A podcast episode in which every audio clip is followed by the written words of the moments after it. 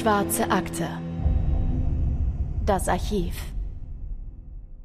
Wenn ihr Brian auf einer Party gesehen hättet und nichts wäre passiert, dann wäre euch das wahrscheinlich nicht mal aufgefallen und ihr würdet euch nicht daran erinnern, dass ihr euch über den Weg gelaufen seid. Brian ist ungefähr 1,90 groß, schlank, hat kurze schwarze Haare, braune Augen mit markanten Augenbrauen, der trägt eine helle Jeans und ein grün-weiß gestreiftes Shirt. Aber mit dieser Beschreibung, da kann man eigentlich fast jeden Studenten an der University of Ohio beschreiben. Aber jeder, der Brian im März 2006 im Ugly Tuner Saluna gesehen hat, der weiß ganz genau, wer er war. Er ist der Typ, der mit zwei jungen Frauen geredet hat. Er hat auch noch mit der Band gequatscht. Jeder, der ihn gesehen hat, kann sich noch genau an ihn erinnern. Nur an einen Moment kann sich niemand erinnern. Nämlich der Moment, als Brian die Bar verlassen hat. Er ist einfach verschwunden. Und niemand weiß wie und niemand weiß, was mit ihm passiert ist. Dieser Fall ist so unfassbar tragisch, dass wir ihn heute gerne mit euch teilen wollen. Und damit herzlich willkommen zurück zu einer neuen Folge der Schwarzen Akte, wie immer mit der wunderbaren Anne. Und mit dem wunderbaren Christopher. Hallo. Und wir starten heute direkt rein in den Fall rund um Brian und um dessen Verschwinden. Und wir schauen uns mal die letzten Tage und die letzten Wochen von Brian an, bevor er verschwunden ist. Denn die waren wahnsinnig anstrengend. Aber heute, heute ist der Tag, an dem er das Gefühl hat, er könnte wieder mal das machen, was junge Männer in seinem Alter so tun.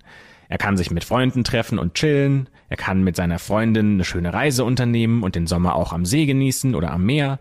Und heute ist der 31. März 2006, der letzte Tag, bevor der Spring Break anfängt. Das sind die großen Sommerferien, die großen Semesterferien, in denen jeder Student endlich mal die Freizeit genießt, vor allem nach den letzten Klausuren, die jeder schreiben musste, für die Brian auch extrem hart gelernt hat.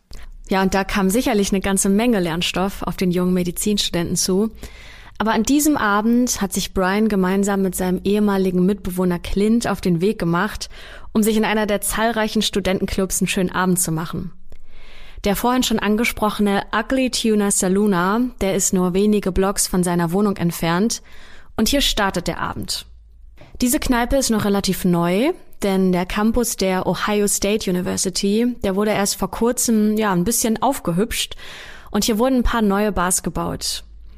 Das Ugly Tuner wirkt noch ein bisschen rau, denn überall stehen Gerüste drumherum und die Baustellen sind auch noch nicht ganz fertig. Den Studenten und Studentinnen der University soll hier aber so ein urbanes Lebensgefühl vermittelt werden. Deswegen wird das Ganze neu gebaut. Neben den Bars gibt es deswegen noch ein paar Geschäfte, die hier aufgemacht haben. Und die Hosts des amerikanischen Podcasts True Crime Garage, die wohnen ganz in der Nähe des Ortes, an dem diese Geschichte stattfindet, beziehungsweise die haben da früher gewohnt. Und die sagen, dass bevor dieser Umbau stattgefunden hat, da hat man sich in dieser Gegend rund um den Campus nicht wirklich sicher gefühlt. Aber nachdem dort umgebaut wurde und auch die neuen Geschäfte und die neuen Bars hingebaut wurden, da fühlt man sich jetzt deutlich sicherer. Das Ugly Tuna ist eine der größeren Bars dort in der Umgebung. Es ist nicht wirklich schön, aber ja, zumindest scheint es hier ein bisschen lockerer zuzugehen. Denn die Bar wirbt damit Fresh Fish, Ugly Owners. Sie ist im oberen Stockwerk über ein paar Shops angesiedelt und um dorthin zu kommen, da muss man eine Rolltreppe nehmen. Oben angekommen, wendet man sich dann nach rechts und schaut dann direkt auf die Eingangstür der Bar. Und über der Tür befindet sich ein Schild in Holzoptik. Und da steht in roten und gelben Buchstaben der Name der Bar drauf. An der Wand vor dem Eingang ist eine bunte Girlande und von innen scheinen rote und blaue Neonröhren, die nachts den Gang gemeinsam mit der Beschallung der Boxen in Partystimmung tauchen. Und gemeinsam mit einer Freundin von Clint wollen sie hier den Abend gemeinsam ausklingen lassen. Gegen zwei Uhr wollen sich dann Clint und Meredith, das ist die gemeinsame Freundin, auf den Heimweg machen, weil das Ugly Tuner Saluna, das macht schon bald zu. Aber Brian, der ist nirgends zu sehen. Deswegen fragen sich die beiden, ist er vielleicht auf der Toilette oder ist er noch im Innenraum? Und sie suchen das ganze Lokal ab. Aber Brian ist verschwunden. Deswegen denken sich die beiden, na gut, dann machen wir uns jetzt mal auf den Weg nach Hause. Vielleicht hat sich ja Brian in seinem Rausch ohne uns auf den Weg gemacht und fahren ohne ihn auch wieder zurück. Am nächsten Tag meldet sich dann Brian aber nicht bei seiner Freundin Alexis. Die ist nämlich gerade zu Besuch bei ihren Eltern und wollte mit ihm telefonieren. Dass er sich nicht bei Alexis meldet, das ist schon sehr merkwürdig, denn wenn die beiden sich nicht sehen können, dann telefonieren sie eigentlich jeden Tag. Am Samstag, das ist der 1. April, da springt bei Brian allerdings nur der Anrufbeantworter an und Alexa weiß aber auch, dass Brian mit seinen Freunden feiern war. Also vielleicht hat er bei einem Freund übernachtet und kommt deswegen erst spät nach Hause oder vielleicht liegt er schon verkatert in seinem Bett und möchte keinen Menschen sehen. Also es gibt einige Erklärungen, warum er nicht an sein Telefon geht. Am nächsten Tag ist er allerdings auch noch nicht erreichbar und jetzt wird Alexis langsam doch nervös. Morgen wollen die beiden eigentlich in ein Flugzeug Richtung Miami steigen, um dort ihren Spring Break zu verbringen. Und Alexis ist sich sogar sicher, dass ihr Brian in diesem Urlaub einen Heiratsantrag machen möchte. Vielleicht hat er ja ein romantisches Dinner vorbereitet und wird am Ende im Sonnenuntergang bei einem Spaziergang am Strand um ihre Hand anhalten. Aber Brian meldet sich nicht. Und er verpasst sogar den Flug, der die beiden eigentlich nach Miami bringen soll. Alexis weiß sich nicht mehr weiter zu helfen, deswegen kontaktiert sie Randy, das ist der Vater von Brian. Auch der hat in den vergangenen beiden Tagen nichts mehr von seinem Sohn gehört, und als er erfährt, dass sich auch Alexis Sorgen macht, da wird ihm klar, irgendwas muss mit Brian passiert sein, irgendwas Schlimmes muss ihm zugestoßen sein. Und die Bestätigung, die kommt auch bald. Denn Brian ist nicht in seiner Wohnung. Und wo sonst sollte er sein? Deswegen macht sich Randy sofort auf die Suche nach seinem Sohn. Der klebt Flyer an Laternenpfähle, fragt in Banken und Supermärkten, ob irgendjemand ihn gesehen hat, und er bereitet sich sogar auch darauf vor, dass irgendwas Schlimmes passiert sein könnte. Gemeinsam mit Alexis, Clint und Derek, das ist der jüngere Bruder von Brian, und auch noch einigen weiteren Freunden, sucht Randy die weitläufige Gegend ab – die schauen am Ufer des Scotia Rivers, das ist ein großer Fluss, der durch Ohio fließt, ob er vielleicht irgendwie in den Fluss gefallen ist und die Leiche an Land gespült wurde. Und das wäre natürlich das Schlimmste, was sich Randy in dieser Situation vorstellen könnte. Denn wenn jetzt auch noch sein Sohn stirbt, dann hat er innerhalb weniger Wochen zwei geliebte Menschen verloren.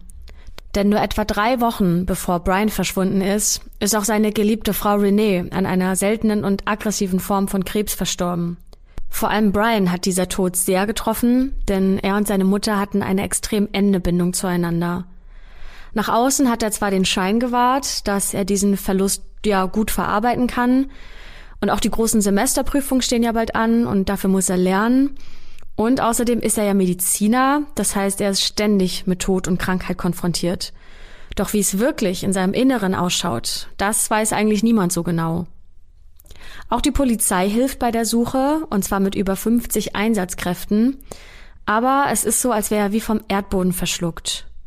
Und wir können an dieser Stelle schon mal vorwegnehmen, bis heute gibt es keine logische Erklärung, warum Brian verschwunden ist. Es gibt nur einige Hinweise und Indizien, die verschiedene Schlüsse zulassen. Deswegen müssen wir uns diesen Tag, an dem das alles passiert ist, den 31. März 2006, nochmal genauer anschauen. Der Abend beginnt mit einem Abendessen zwischen Randy und Brian. Denn äh, Brian ist es natürlich wichtig, in dieser Phase, in der jetzt gerade Renee gestorben ist, viel Zeit mit seinem Vater zu verbringen, um ihm das Gefühl zu geben, dass er unterstützt wird. Dafür hat er sogar seine eigenen Abendpläne ein paar Stunden nach hinten verschoben. Die ganze Uni wird heute unterwegs sein. Der Abend vor dem Spring Break, das ist eine einzige Party.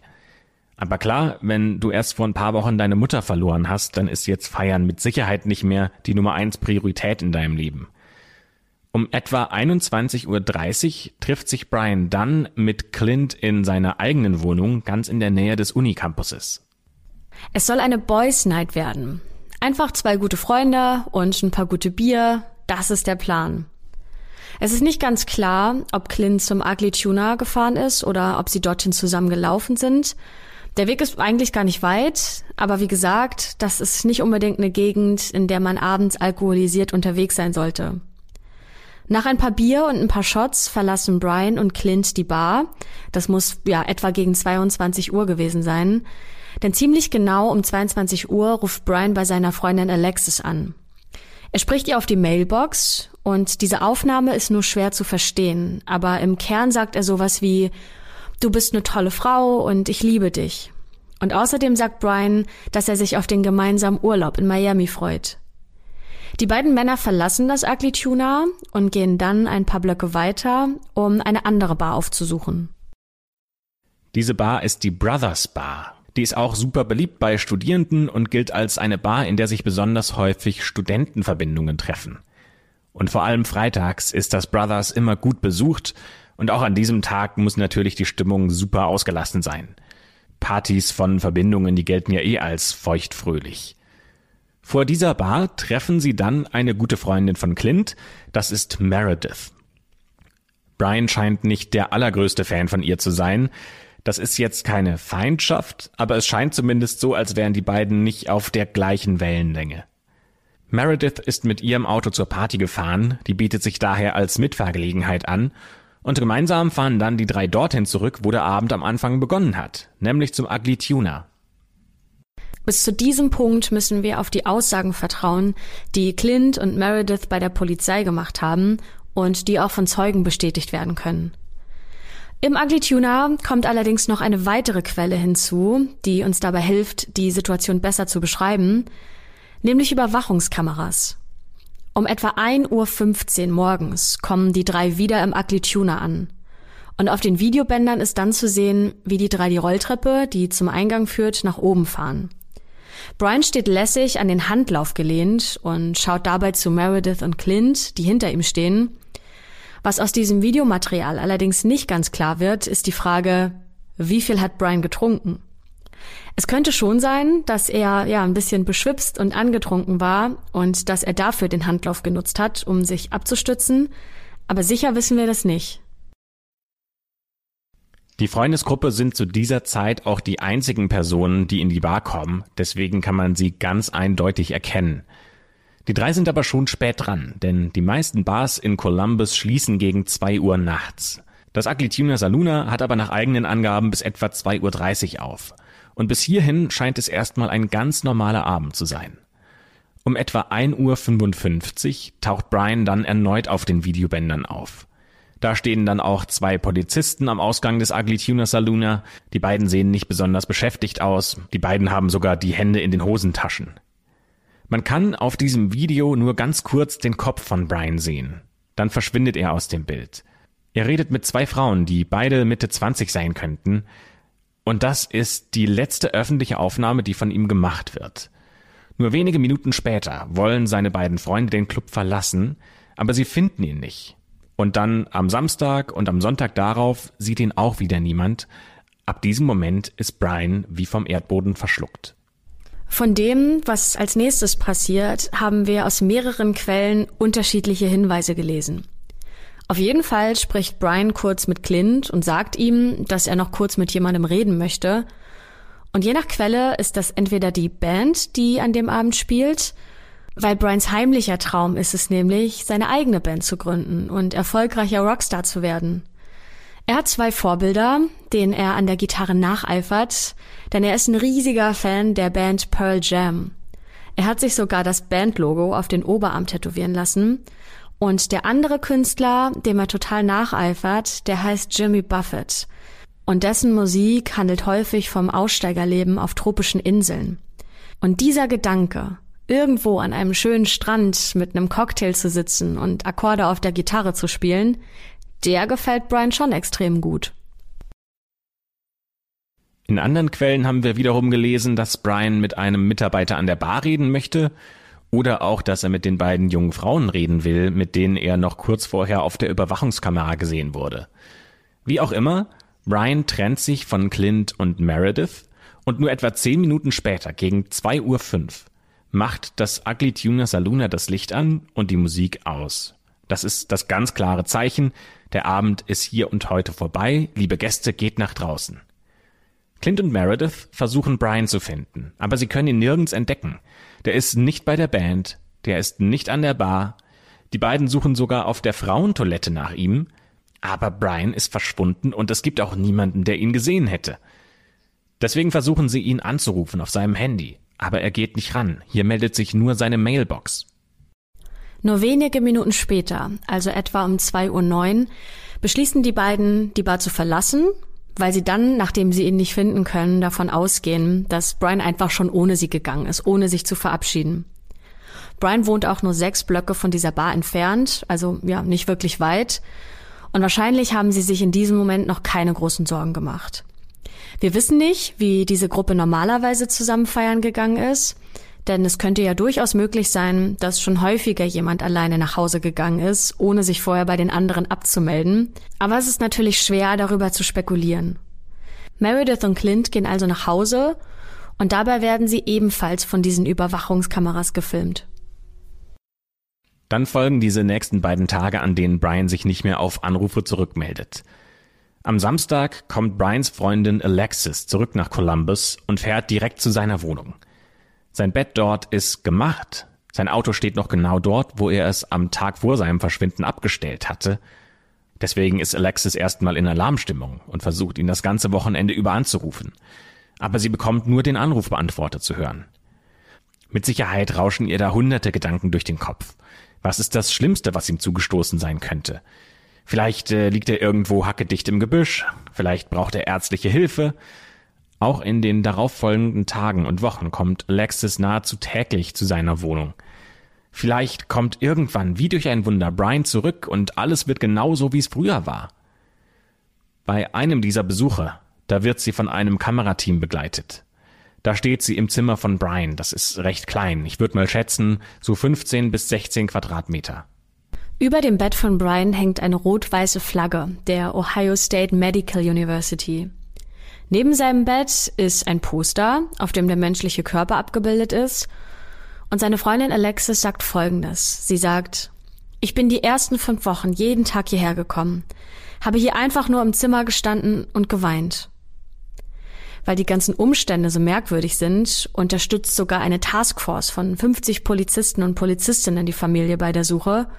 Und alle Personen, die Hinweise geben können, werden befragt und sogar an Lügendetektoren angeschlossen.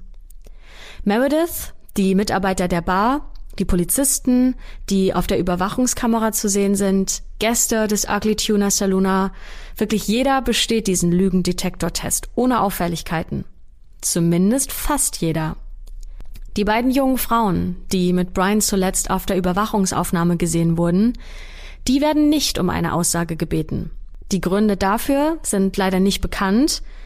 Und außerdem, das ist auch ganz interessant, verweigert Clint eine Aussage zu machen und sich an diesen Lügendetektor anschließen zu lassen. Das klingt jetzt vielleicht sehr verdächtig, aber wir wollen ihm da auch keinen Strick draus drehen und ihm da jetzt ein Motiv oder vielleicht sogar einen Anteil an einer Tat anheften, denn Clint kommt aus einer reichen Familie, die ihm wahrscheinlich sofort, als dieses Thema aufgeploppt ist, einen Top-Anwalt besorgt hat. Und dieser Top-Anwalt hat ihm mit Sicherheit sofort dazu geraten, dass Clint nichts dazu sagen soll und der Einzige, der sich in diesem Fall öffentlich äußert, ist der Anwalt selbst. Dieses Verhalten finden die Freunde und die Familie von Brian allerdings sehr komisch. Allen voran Derek, der jüngere Bruder von Brian, der hält Clint für enorm verdächtig. In einem Interview sagt er, sobald die Polizei angefangen hatte zu ermitteln, hat er den Kontakt zu allen anderen abgebrochen. Ich habe immer geglaubt, dass er mehr weiß, aber er einfach nichts dazu sagen möchte. Der Anwalt von Clint hingegen hat eine ganz andere Auffassung. Er glaubt nämlich gar nicht daran, dass hier irgendwas Schlimmes passiert wäre, sondern dass sich Brian einfach nur abgesetzt hat. Er schreibt dazu in einem Artikel Folgendes. Wenn Brian noch lebt, was ich glaube, nachdem ich mit dem Ermittlerteam gesprochen habe, dann ist es Brian und nicht Clint, der seiner Familie schadet und Schmerz zufügt. Brian sollte das aufklären und die Sache beenden. Und das ist schon eine ziemlich wilde Behauptung, aber es gibt einige Gründe, die dafür sprechen, dass Brian vielleicht doch einfach nur abgehauen ist und sein altes Leben hinter sich lassen wollte. Werbung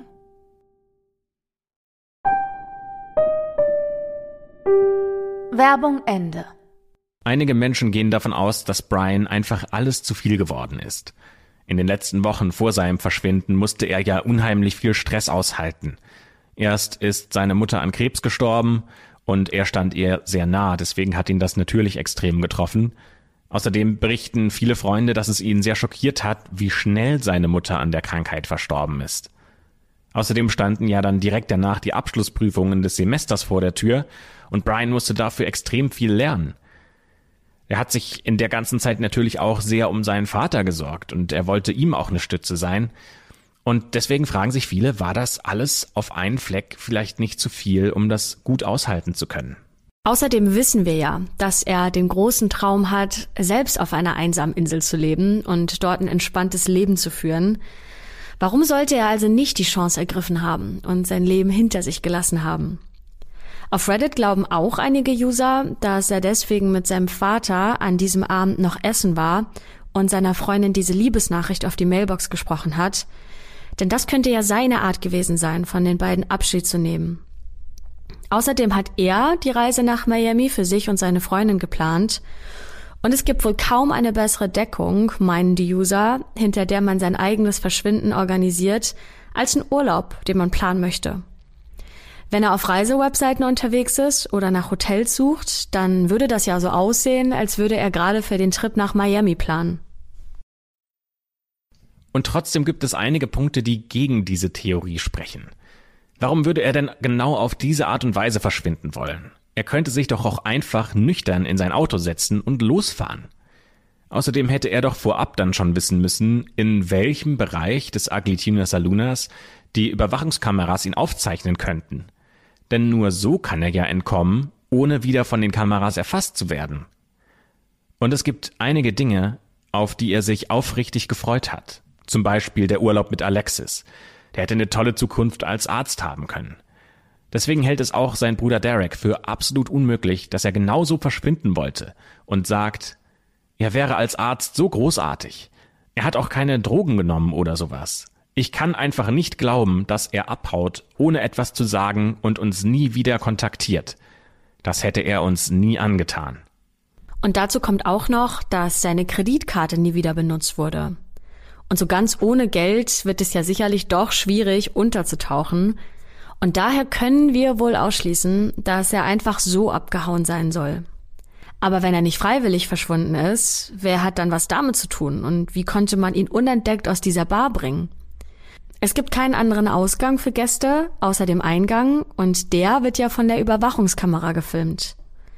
Es gibt an der Bar noch eine zweite Kamera, die man manuell steuern kann und damit ist es quasi unmöglich, diese Bar zu verlassen, ohne durch das Bild von irgendeiner Kamera zu laufen.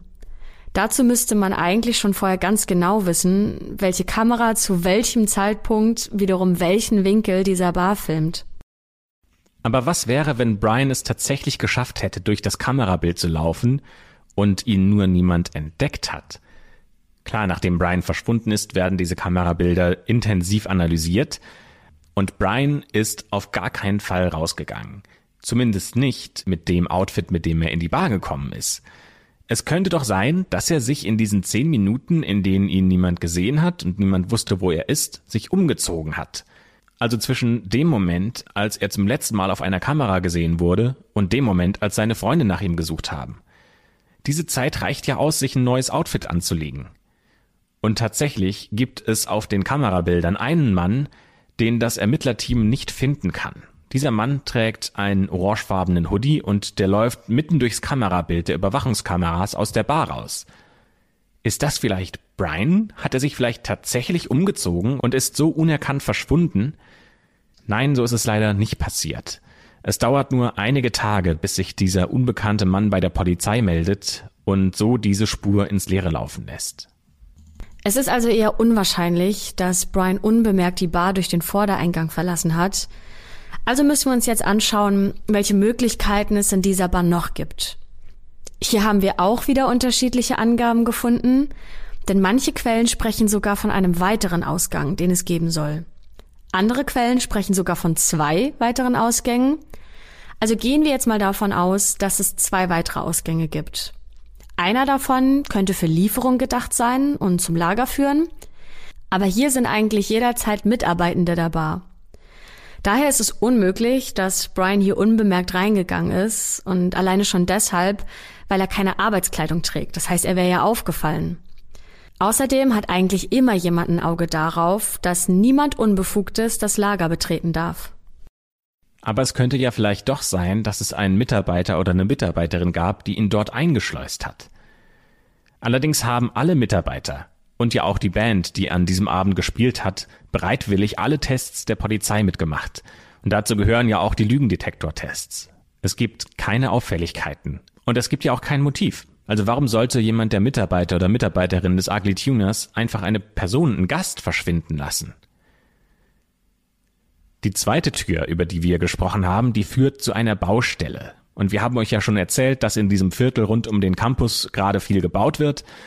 Und auf einer Baustelle, da kann dir extrem schnell was passieren. Du kannst irgendwo runterfallen, in ein Loch stürzen, irgendwas kann dir auf den Kopf fallen, du kannst stolpern und dir den Kopf anstoßen. Es ist also nicht ganz auszuschließen, dass sich Brian auf dieser Baustelle schwer verletzt hat, weil er versucht hat, durch diesen Ausgang herauszukommen und dort gestorben ist. Was eher auszuschließen wäre, ist, dass Brian durch diesen Ausgang die Bar verlassen hat und dann weitergelaufen ist, denn ein Polizist sagt, es wäre sogar schwierig da rauszukommen, wenn man nüchtern ist. Ihr denkt euch jetzt bestimmt, dass man Brian dann ja hätte finden müssen, wenn er sich auf der Baustelle verletzt hat, weil er dann ja dort liegen geblieben wäre. Und für dieses Szenario gibt es sogar zwei Theorien. Eine Theorie ist es, dass die Bauarbeiter bewusst seine Leiche verschwinden lassen haben sollen, denn sie hätten keine Lust auf einen Versicherungsfall und auf Untersuchung auf der Baustelle gehabt. Und daher hätten sie theoretisch die Leiche genommen und weggeschafft. Aber gegen diese Theorie spricht, dass die Bauarbeiter selbst ja gar keinen Grund hätten, Angst vor irgendeinem Versicherungsfall zu haben. Denn sie sind ja nur angestellt und müssten gar nicht die Konsequenzen tragen. Denn die Verantwortung, die liegt ja bei den Auftraggebern. Sie selbst würden sich dann ja sogar eher strafbar machen, wenn sie ein Verbrechen vertuschen. Aber vielleicht hätten sie ja gar nicht bemerkt, dass eine Leiche auf der Baustelle liegt. Vielleicht ist Brian, wie Christopher gerade schon gesagt hat, in ein Loch gefallen, das nur schwer einzusehen ist, und am nächsten Tag hätte man ja dort, ohne nachzuschauen, einfach Beton draufgießen können. Es klingt unwahrscheinlich, aber ist dennoch eine winzige Möglichkeit. Wir wissen nicht, ob die Polizei weitere Untersuchungen durchgeführt hat, um diesen Punkt abzuklären. Aber wenn es hier neue Erkenntnisse gäbe, dann hätte die Polizei das vermutlich schon längst publik gemacht. Außerdem haben wir in den meisten Quellen gelesen und gehört, dass es auch noch auf der Baustelle eine Überwachungskamera gab. Es gibt allerdings kein öffentliches Videomaterial, das Brian auf dieser Baustelle zeigt. Einige Quellen behaupten, dass diese Kamera nur durch Bewegungssensoren aktiviert worden wäre. Das heißt, es ist durchaus möglich, dass dieser Bewegungsmelder nicht richtig funktioniert hat und Brian durchschlüpfen konnte.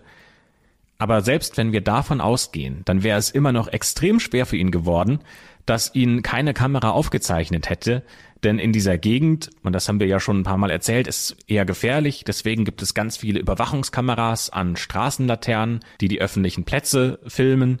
Und es wäre unmöglich für Brian gewesen, dass er es sowohl schafft, an dieser Kamera der Baustelle vorbeizukommen, als auch an allen Kameras, die auf diesem Campus platziert sind.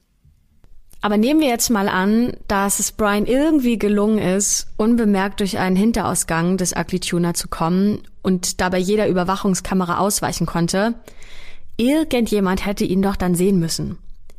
Die beiden Hosts des schon vorhin angesprochenen Podcast True Crime Garage haben erzählt, dass zu der Zeit nach Brians Verschwinden sein Gesicht überall zu sehen war, weil in jedem Geschäft zum Beispiel ein Flyer hing, der um Hinweise gebeten hat. Und die Polizei hat sogar eine Belohnung von über 100.000 Dollar versprochen, wenn jemand dabei helfen kann, Brian zu finden. Und tatsächlich haben sich auch einige Menschen gemeldet, die gern weiterhelfen wollten. Eine E-Mail kam von einem Mann namens Jesus. Er schreibt, dass Brian von zwei schwarzen Männern im Ugly Tuner verprügelt worden wäre und behauptet, als er aufgewacht ist, hatte er einen großen schwarzen Penis im Mund. Sie haben ihm in den Kopf geschossen, seinen Körper verbrannt und hatten Sex mit seiner Asche. Das klingt absolut absurd und die Polizei findet auch schnell heraus, dass diese E-Mail nicht mehr war als ein extrem schlechter und extrem geschmackloser Scherz, den sich ein User erlaubt hat. Später schreibt dann noch eine Frau, dass sie Brian in Atlanta gesehen hat und eine andere Frau sagt, sie hätte Brian in Schweden gesehen. Die Polizei geht allen Hinweisen nach, aber das Ergebnis, das ist immer das gleiche, Brian bleibt verschwunden. Im Mai 2006, also etwa über einen Monat nachdem Brian verschwunden ist, kam plötzlich neue Hoffnung auf. Der Grund dafür ist aber nicht erfreulich, Denn im Apartment von Brian wurde eingebrochen, indem seine Eingangstür aufgebrochen wurde. Randy, Brians Vater, schaut sich ganz genau im Zimmer um, damit er feststellen kann, ob irgendwas aus der Wohnung entwendet wurde. Und es fehlen tatsächlich auch ein paar Gegenstände. Zum Beispiel der DVD-Player und ein paar Elektrogeräte. Aber der oder die Einbrecher hatten ziemlich wahrscheinlich keine Ahnung, ähm, wie wertvoll die Gegenstände sind, die sich in Brians Apartment befinden. Denn zwei teure Gitarren wurden zum Beispiel nicht gestohlen. Was die Polizei kurz darauf schon herausfindet, ist, dass in der Nähe eine ganze Reihe ähnlicher Einbrüche begangen wurde. Und daher können sie nur kurz darauf einen Zusammenhang zwischen dem Einbruch und dem Verschwinden von Brian ausschließen. In einem Interview spricht Randy über diese schwere Zeit, die er dadurch leben muss, und der Reporter fragt ihn, was war das Schlimmste für sie? Und Randys Antwort lautet, nicht zu wissen und nicht zu verstehen, warum, wie und wohin mein Sohn weg ist. Es gibt keine passende Erklärung. Ich verstehe einfach nicht, warum ich so viel aushalten muss. Irgendjemand muss doch irgendwas wissen. Egal wie wenig das auch ist. Bitte haben Sie keine Angst, bei mir anzurufen und mir dabei zu helfen, meinen Sohn zu finden. Dann im September 2006 kommt nochmal Hoffnung auf. Und dieses Mal ist die Hoffnung wirklich begründet. Wahrscheinlich hat Alexis jeden Tag die Nummer von Brian angerufen. Wahrscheinlich auf der einen Seite, weil sie Hoffnung hatte, dass irgendwann der Tag kommt, an dem er mal abnimmt und die ganze Situation sich auflöst, aber wahrscheinlich wollte sie auch einfach nur mal seine Stimme wieder hören. Jedes Mal, wenn sie anruft, springt sofort der Anrufbeantworter an. Dann bittet Brian fröhlich darum, dass der Anrufer eine Nachricht zurücklässt und das Gespräch ist beendet. An diesem Septembertag ist es allerdings anders. Denn der Anrufbeantworter, der springt nicht an, sondern es klingelt. Alexis kann das Freizeichen hören. Alexis schreibt auf ihrer MySpace-Seite, ich hatte so Panik. Ich hatte keine Ahnung, was ich sagen soll, wenn jemand wirklich abnimmt. Aber es hat niemand abgenommen. Aber zumindest ist das Freizeichen ein Indiz dafür, dass das Handy eingeschaltet ist. Also irgendwo muss vielleicht irgendjemand das Handy gefunden haben oder Brian hat sich einfach nach langer Zeit selbst wieder dafür entschieden, sein Handy anzuschalten.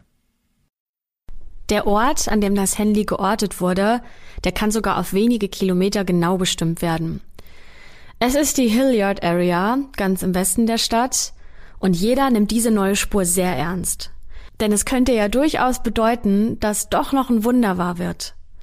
Mittlerweile ist schon ein halbes Jahr vergangen, seit dem Tag, an dem Brian verschwunden ist, und eigentlich glaubt wirklich niemand mehr daran, dass Brian noch lebt. Aber dieses kleine Signal könnte bedeuten, dass er doch noch irgendwo da draußen ist. Die Firma, die das Funknetz betreibt, die schaut sich diesen Vorfall natürlich auch genau an. Und die Antwort ist allerdings dann für alle ein erneuter Dämpfer. Denn das Freizeichen, das Alexis da gehört hat, das könnte einfach nur ein Fehler im Computersystem gewesen sein. Denn statt direkt den Anrufbeantworter anzuschalten, hat das System entschieden, dass das Freizeichen gesendet wird. Das ist ein ganz simpler, einfacher Fehler, aber der hat eine so große Bedeutung für alle Beteiligten, die doch noch ein kleines bisschen Hoffnung hatten, dass Brian noch lebt. Später war sich ein Polizist übrigens sicher, dass er Brian in einer Menschenmenge bei einem Footballspiel gesehen hat. Er ist sich deswegen so sicher, weil die Fotos von Vermissten in der Polizeistation regelmäßig ausgetauscht werden, damit man sich nicht auf ein Bild einschießt, sondern sich ein besseres Bild von einer Person machen kann. Er rennt diesem jungen Mann hinterher. Dabei muss er sich erstmal durch die Massen an Fans durchdrücken, die ins Stadion strömen. Aber er darf ja diesen Mann nicht aus dem Blick verlieren. Um ihn herum, da johlen Fans, die Maskottchen heizen die Menge an, aber er darf jetzt seinen Fokus nicht verlieren. Und tatsächlich, er erreicht den jungen Mann. Und der sieht genauso aus wie das, was er auf den Bildern gesehen hat. Wie diese Person, die auf der Wache als vermisst gemeldet wurde. Ungefähr 1,90 Meter groß, kurze schwarze Haare, breites Lächeln, braune Augen. Das muss Brian sein. Aber nein, es ist nicht Brian. Aber dass zwischen diesen beiden Männern eine extreme Ähnlichkeit besteht, das kann man nicht leugnen und es ist nicht mal verwunderlich. Denn der Mann, den der Polizist aufgehalten hat, das ist Derek, der Bruder von Brian. Im September 2008 geschieht dann das nächste Unglück, das die Familie erschüttert. Erst verstarb ja Renee an Krebs, dann verschwindet Brian und nun stirbt auch noch Randy auf ganz tragische Art und Weise. Es tobt nämlich ein Sturm über Ohio. Viele Menschen werden verletzt und sterben sogar, und einer dieser Menschen ist leider Randy. Er wird von einem dicken Ast am Kopf getroffen und die Ärztinnen und Ärzte, die können leider auch gar nichts mehr für ihn tun. Das heißt, Derek muss nun zum dritten Mal einem Familienmitglied durch traurige Umstände verabschieden und er ist jetzt die einzige Person der Familie, die heute noch lebt. Durch den Fall um Brian ist Randy in Columbus bekannt geworden. Eine lokale Zeitung zum Beispiel, der Columbus Dispatch, der richtet daher sogar eine Gedenkseite auf der Homepage ein. In einem Gästebuch können Menschen hier ihre Gedanken und Gefühle teilen und niederschreiben. Ein Kommentar auf dieser Seite sticht dabei besonders heraus. Es sind nur acht Worte. Und wahrscheinlich haben die meisten Menschen, die auf dieser Seite unterwegs waren, diesen Beitrag einfach überlesen. Aber ein Privatdetektiv, der Randy kostenlos seine Hilfe angeboten hatte und seitdem an diesem Fall arbeitet, der wird sofort hellwach, als er diesen Beitrag liest. Dort steht Dad, I love you, Brian. Und in Klammern US Virgin Islands. Hat das der echte Brian kommentiert? Oder hat sich da wieder jemand nur einen schlechten Scherz erlaubt? Zumindest setzt die Polizei wieder alle Hebel in Bewegung und kontaktiert die Kollegen auf den Virgin Islands. Wenn sich Brian tatsächlich hierhin abgesetzt haben soll, dann wollen sie ihn um jeden Preis finden. Gleichzeitig recherchiert die Polizei in Columbus weiter. Die können die IP-Adresse des Computers ermitteln, von dem dieser Beitrag aus abgeschickt wurde. Und erneut ist die Antwort ernüchternd, denn die IP-Adresse, die führt zu einem öffentlichen Computer in der Nähe von Columbus. Also doch nicht die Virgin Islands. Trotzdem startet die Polizei nochmal eine Hotline, damit sich Bürger und Bürgerinnen Tag und Nacht mit Hinweisen melden können. Die Polizei sucht übrigens noch immer nach Brian, und wenn er heute noch leben würde, dann wäre er 42 Jahre alt. Die Polizei hat auch ein Foto veröffentlicht, das von einer künstlichen Intelligenz erzeugt wurde, denn so kann sich jeder ein Bild davon machen, wie Brian heute wohl aussehen würde. Ein Sprecher der Polizei sagt Folgendes. Wir würden gerne jede Person finden, die vermisst wird. Wir glauben, dies ist ein weiterer Schritt, um Brian zu finden. Das klingt jetzt fast so, als würde die Polizei davon ausgehen, dass Brian noch lebt und damit ja dem Anwalt von Clint recht geben, der ja gesagt hat, dass sich Brian nur abgesetzt hat. Aber ein Polizist, der an diesem Fall mitgearbeitet hat, der sagt, es könnte sein, dass er versucht hat, allein nach Hause zu kommen. Wahrscheinlich war er ziemlich angetrunken. Das macht ihn zu einem einfachen Opfer. Und in dieser Gegend ist die Kriminalität ziemlich hoch. Vor seinem Tod hat Randy einige Wahrsager und Medien um Hilfe gebeten. Eigentlich war Randy gar nicht besonders spirituell, aber es war wahrscheinlich einer der letzten Strohhalme, an die er sich geklammert hat. Und diese Wahrsager und Medien, die haben einige überraschend übereinstimmende Aussagen getroffen. Zum Beispiel sagen einige, dass es eine junge Frau geben muss, die Informationen zurückhält und nicht die Wahrheit sagt. Außerdem sagen einige, dass es bei Brians Verschwinden um Geld oder um Drogen geht. Derek glaubt übrigens immer noch daran, dass er eines Tages das Rätsel rund um seinen Bruder lösen kann. Und für ihn ist klar, Clint weiß mehr, als er zugeben möchte. Und auch Alexis ist sich sicher, Clint könnte dabei helfen, diesen Fall zu klären. Aber bis heute schweigt Clint. Er hat übrigens nicht mal ein privates Facebook-Profil, das heißt nicht mal mit diesem Aufkommen von MySpace, von Facebook, von Instagram, nicht mal da hat er sich in irgendeiner Form öffentlich geoutet. Das macht ihn in den Augen von Derek und Alexis nochmal viel mehr verdächtig. Aber es gibt keinen weiteren Hinweis, keinen Beweis dafür, was mit Brian passiert ist und wo er, wenn er noch lebt, heute stecken könnte. Aber es gibt immer noch diese Belohnung. 100.000 Dollar für die Person, die einen passenden Hinweis liefern kann. Ja, und das war der Fall rund um Brian und um seine Familie, in der so viel Tragik drin steckt und in der ja gerade sein Bruder Derek so viel aushalten muss ähm, mit äh, dem Tod seiner Mutter, mit dem Tod seines Vaters, mit dem Verschwinden seines Bruders. Das ist schon eine ganze Menge Tragik, die so innerhalb von kurzer Zeit in sein Leben getreten ist. Lasst uns da gerne eure Gedanken zu wissen. Zum einen, was glaubt ihr, wie ist Derek verschwunden? Hat er es tatsächlich geschafft, über die Baustelle unentdeckt sein Leben irgendwo auf einer gemütlichen Insel aufzubauen? Oder steckt da mehr Verbrechen dahinter und möglicherweise ist es tatsächlich Clint, der eine Antwort dafür parat haben müsste? Schreibt uns gerne in die Kommentare entweder bei Apple Podcast, auf Facebook oder auf Instagram. All diese Links findet ihr in der Podcast-Beschreibung und wir freuen uns wahnsinnig, wenn wir da mit euch in Kontakt treten können. Vielen Dank übrigens an Jenny. Liebe Grüße. Sie hat uns den heutigen Fall nämlich vorgeschlagen. Und wenn auch ihr noch irgendeinen spannenden Fall im Kopf habt, den ihr uns gerne vorschlagen möchtet, dann könnt ihr das am besten über unser Formular machen. Das findet ihr unter bit.ly slash akte minus Vorschlag. Findet ihr aber auch nochmal in der Folgenbeschreibung.